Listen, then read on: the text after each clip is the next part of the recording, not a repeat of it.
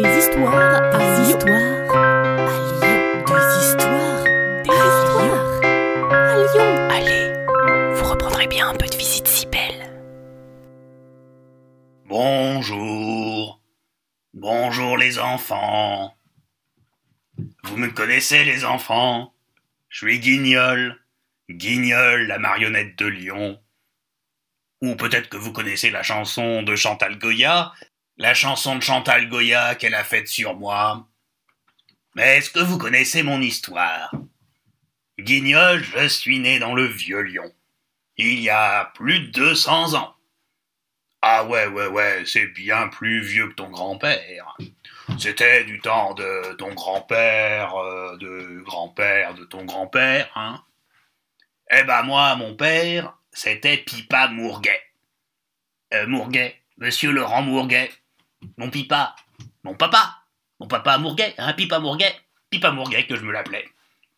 Eh ben Pipa Mourguet, c'était un canu, c'était un tisseur de soie. Mais il était au chômage, il avait pas de taf.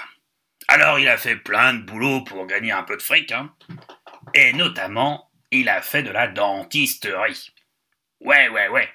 Il était dentiste.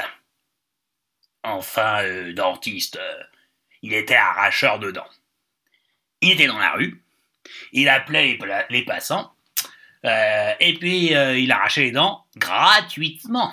Eh mais par contre, euh, pour calmer la douleur, après l'arrachage des dents, il vendait des potions très chères. Et pour appeler les passants, il avait l'idée de prendre une marionnette. Alors, pas moi, hein, c'était pas encore moi.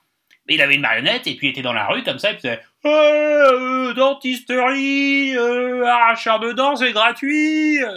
Voilà, voilà.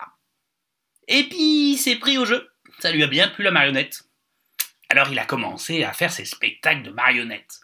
Mais euh, c'était toujours pas moi, hein, c'était encore d'autres marionnettes. Il allait euh, de l'autre côté du Rhône, euh, vers le parc de la Tête d'Or. Mais euh, le parc de la Tête d'Or n'existait pas à l'époque de Pipa Mourguet. Il faisait des petits spectacles. Et puis finalement, euh, il m'a inventé, moi. Moi, Guignol. Et puis mon copain aussi, mon copain Niafron. Ah, Niafron, c'est un copain, euh, il picole. Oh là là, qu'est-ce qu'il boit Beaucoup de rouge, du vin rouge. D'ailleurs, euh, il a le nez tout rouge. hein.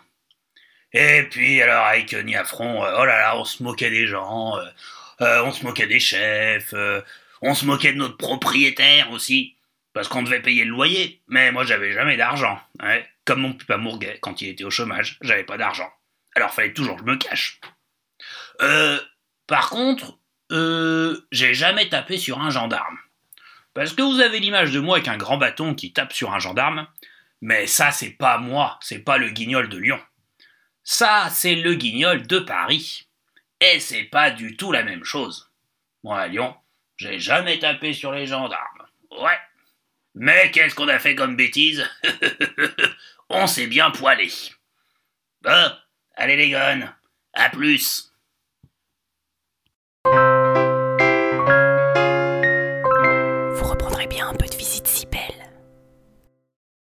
Salut à vous Une gognandise, en parler lyonnais, c'est une plaisanterie.